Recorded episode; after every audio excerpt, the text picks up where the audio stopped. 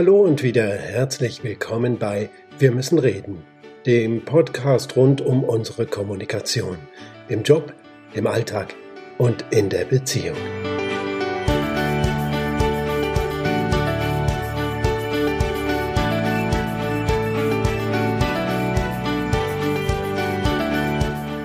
Es klingt beinahe zu banal, um einen Podcast wert zu sein, aber die Frage, was will ich eigentlich sagen und warum, ist eine Frage, der wir uns viel zu selten mit der Achtsamkeit widmen, die sie verdient.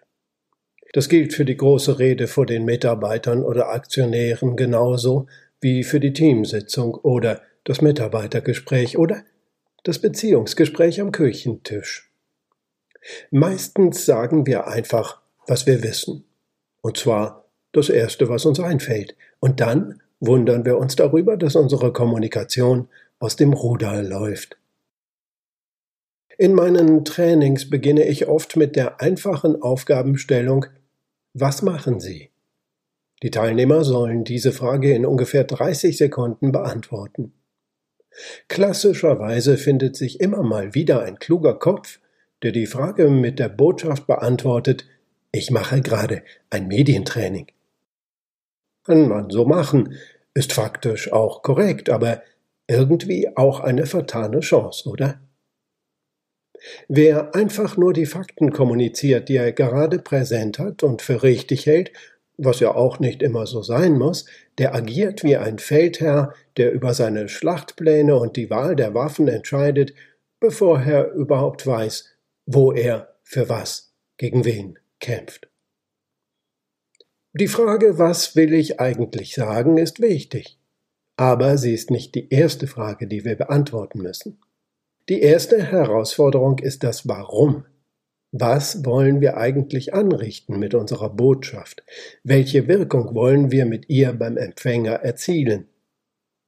Erst wenn die Antwort darauf klar ist, können wir die Frage, was wir eigentlich sagen wollen, richtig beantworten. Also, Erst die gewünschte Wirkung finden, dann die richtigen Worte, erst das Ziel, dann die Wahl der Waffen. An dieser Stelle lohnt es sich, einen Moment innezuhalten. Wir müssen hier unterscheiden zwischen faktischen Inhalten unserer Botschaft und ihrer Wirkung auf den Empfänger. Erst wenn unsere Botschaft den Empfänger nämlich berührt, wenn sie etwas in ihm auslöst, wird aus unserer Botschaft eine Information. Das heißt, die spannende Frage ist nicht die nach der Information, die transportiert werden soll, sondern die, wie und wo wir unseren Gesprächspartner berühren wollen. Es geht um Emotionen. Ja, jetzt zucken all die Faktenmenschen unter euch wieder zusammen. Eine Mitarbeiterversammlung oder ein Personalgespräch ist doch keine Therapiesitzung, keine Kuschelrunde. Darauf können wir uns auch gerne einigen. Aber vor allem verbale Kommunikation ist auch kein Lexikon. Sie ist für den Transport von Fakten nicht sonderlich geeignet. Kommunikation wirkt immer zuerst emotional. Sie löst eine Emotion aus beim Adressaten und erst dadurch wird sie für ihn zur Information. Hand aufs Herz. Wenn wir darüber nachdenken, was wir sagen wollen, denken wir das meist Andersherum. Wir überlegen, was wir sagen könnten und nehmen die emotionale Wirkung sozusagen als Kollateralschaden in Kauf.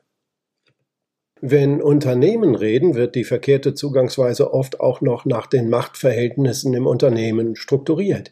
Der Chef muss reden, also liefern alle zuständigen und interessierten Stellen in der Organisation die Fakten zu, die ihnen für ihre eigene Agenda wichtig sind. Die laufen dann durch den nicht selten etwas überforderten Filter eines Assistenten oder der Redenschreiberin, die aus der Masse von Input eine zusammenredigierte Fassung für den Chef macht.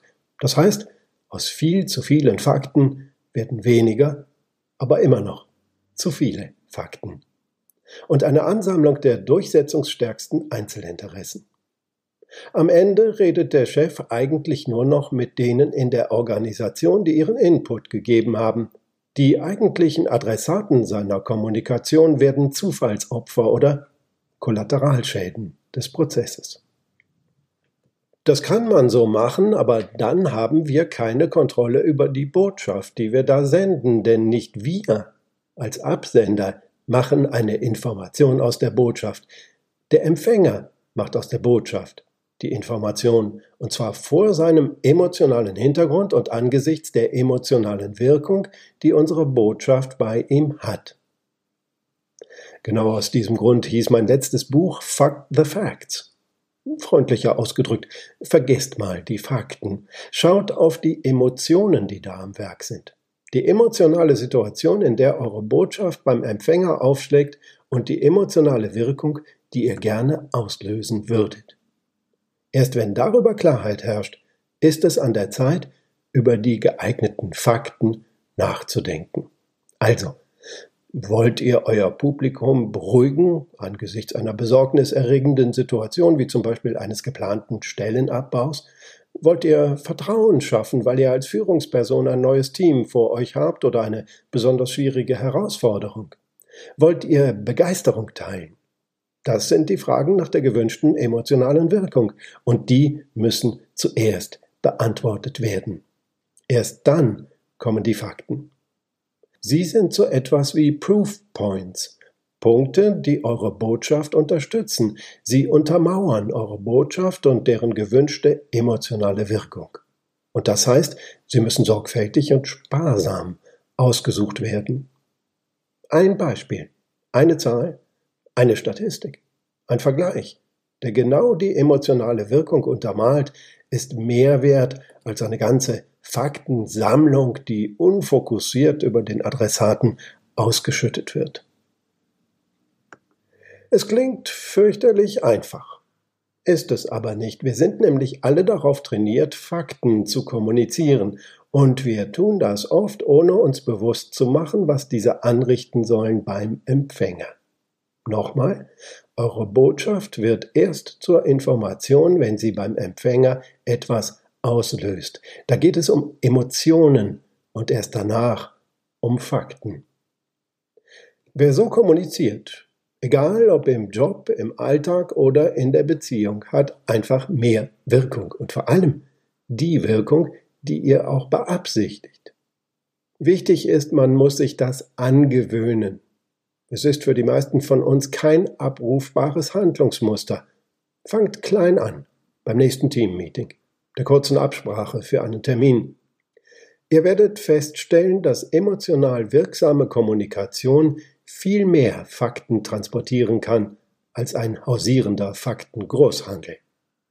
In diesem Sinne war es das für heute und für diese Woche bei Wir müssen reden, dem Podcast rund um unsere Kommunikation im Job, im Alltag, in der Beziehung. Wir hören uns wieder nächste Woche. Wenn es euch gefallen hat, teilt diesen Podcast, erzählt davon, teilt eure Begeisterung. Das ist schließlich ein ganz wichtiges Stück Kommunikation. Bis dann, bis es wieder heißt, wir müssen reden. Eine gute Zeit und immer die richtigen Worte.